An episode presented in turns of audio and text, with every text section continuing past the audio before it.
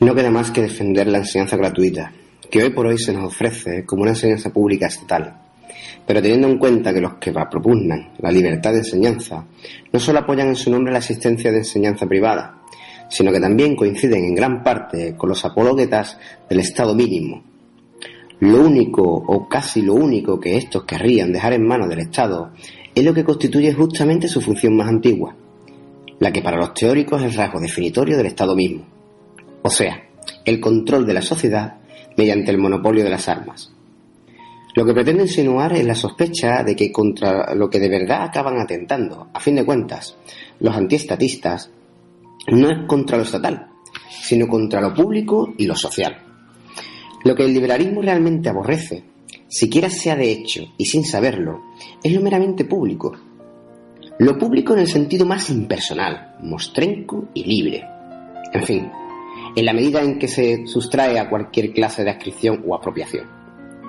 Siempre he pensado que hay una errónea inversión de perspectiva, es decir, como se suele que hoy lo público invade lo privado, cuando la verdad social es justamente la contraria. La vida pública es la invadida y agredida, y la vida privada la invasora y agresora.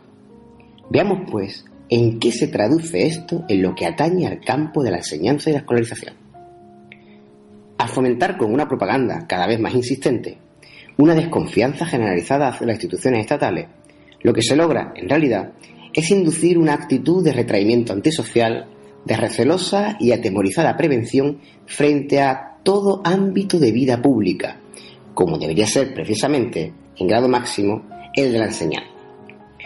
Bajo el pretexto casi siempre creído con total buena fe de reivindicar o defender la libertad de enseñanza, que las doctrinas oficiosas les hacen confundir con el derecho de los papás y las mamás de elegir para sus pequeñuelos el colegio que les parezca conveniente.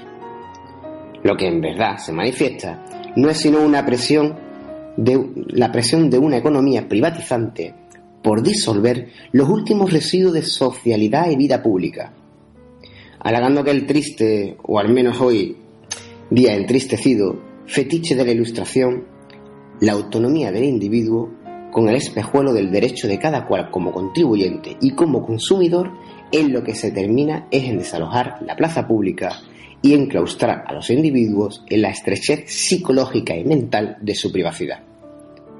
El muchacho que empieza a ir al colegio tendría que compenetrarse plenamente con la idea de que el ir desde su casa hasta el colegio es verdaderamente una salida al exterior, un camino en que apareja cruzar una frontera, para pasar a un territorio no ciertamente enemigo, pero en el que tiene que saber sentirse a solas en lo que se refiere a la vida familiar, lo que a la vez implica comprender cabalmente que este nuevo conjunto de personas al que se incorpora no es, de ningún modo, propio y personal, sino indistintamente común y colectivo. Rafael Sánchez Berlosio. Borriquitos con chándal.